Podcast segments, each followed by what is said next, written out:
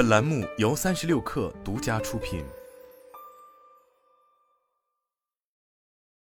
动力电池富欧建厂似乎已经进入倒计时，大型车企今年都开始 push 催促我们，要求二零二七年必须做到电池本地化生产，起码是电芯和正极材料在欧洲生产。一家电池公司的一线员工向三十六氪感叹：“电池厂赴欧建厂已经是趋势所在。直到去年，这个窗口期还处在模糊状态，销售们并未收到如此明确的要求。但今年开始，他们在洽谈业务时，欧洲车企的立场已经相当明确，包括宝马、PSA、雷诺、戴姆勒、大众等车企几乎统一提出了相似要求：二零二七年之后的电池必须要本地化。另有电池公司人士也向三十六氪佐证了欧洲车企的这一电池采购条件。”一家拿到欧洲车企巨额订单的电池厂商也感到了类似压力，双方合同约定二零二七年在欧洲实现电芯的本土化供应，但考虑到建厂时间紧迫、落地难度大，这家电池厂想和车企客户商榷，首批电芯先由国内工厂供应，已经被对方果断拒绝。有知情人士透露，这些欧洲车企目前的要求已经相当明确，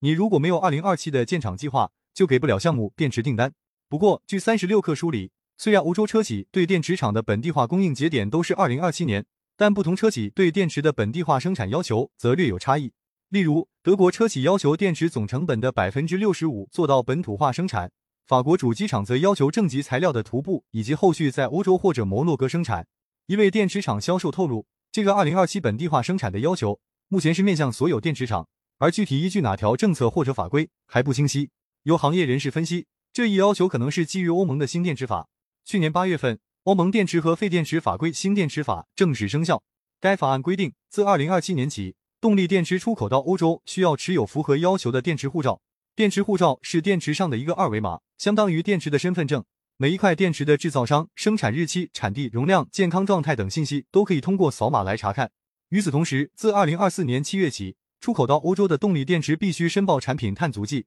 并在二零二七年七月前达到相关碳足迹的限制要求。如果到二零二七年仍然无法提供完整的电池护照信息，或者碳足迹标准未能达标，中国的动力电池可能会面临无法出口到欧洲的局面。但新电池法对细节的规定尚未完善，比如电池护照如何执行，在回收端只规定了三元电池，而没有对铁锂电池做出要求。同样，新电池法是否直接对应到电池的本地化生产比例尚不明确。欧洲目前虽然没有完善的动力电池产业链，但作为全球汽车工业的中心，自然不愿意失去新能源车时代最核心的零部件。欧洲车企正在酝酿的对电池本土化生产的高压动作，无疑会让二零二七年成为动力电池产业格局演变的一个分水岭。而回到行业现状，即便满足了电池护照和碳足迹的要求，本土化生产的要求也并非朝夕之间可以做到。电池厂的建设需要产业链配合，正极、负极、电解液等主要材料都需要在电池工厂周边做好配套。在正极上，欧洲本土有巴斯夫、优美科等企业可以供应；负极产能是欧洲最大的软肋。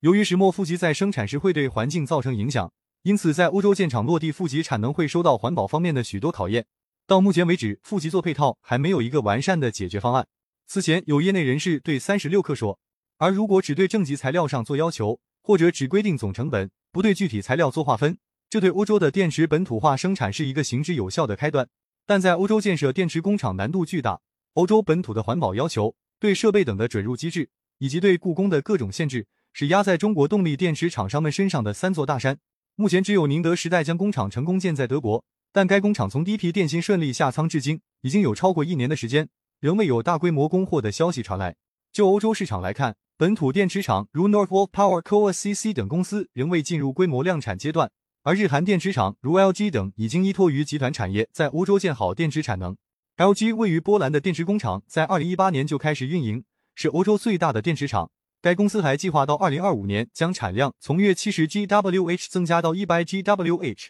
欧洲市场是新能源车角逐的必争之地，在这样一个空白市场已经让国际竞争对手抢到先发优势，中国动力电池企业进军欧洲需要提上具体日程。而如今，中国新能源车市场已经竞争至白热化阶段，比亚迪开年便打响了降价第一枪，秦 Plus DM-i 荣耀版驱逐舰零五荣耀版起售价直接拉到七点九八万元。动力电池行业同样不宁静。宁德时代已经在向车企兜售价格更低、更具性价比的磷酸铁锂产品，价格占山雨欲来。出海是中国新能源产业的长远战略，也是动力电池厂商们都在努力的目标。但如果二零二七年海外建厂的要求已经迫在眉睫，而在欧洲本土生产和业务订单画上等号，那么不难预见，近两年内，中国动力电池产业将不得不加紧国内市场份额的拼抢，这无疑会给已经角逐激烈的整车市场再添上一把燃料。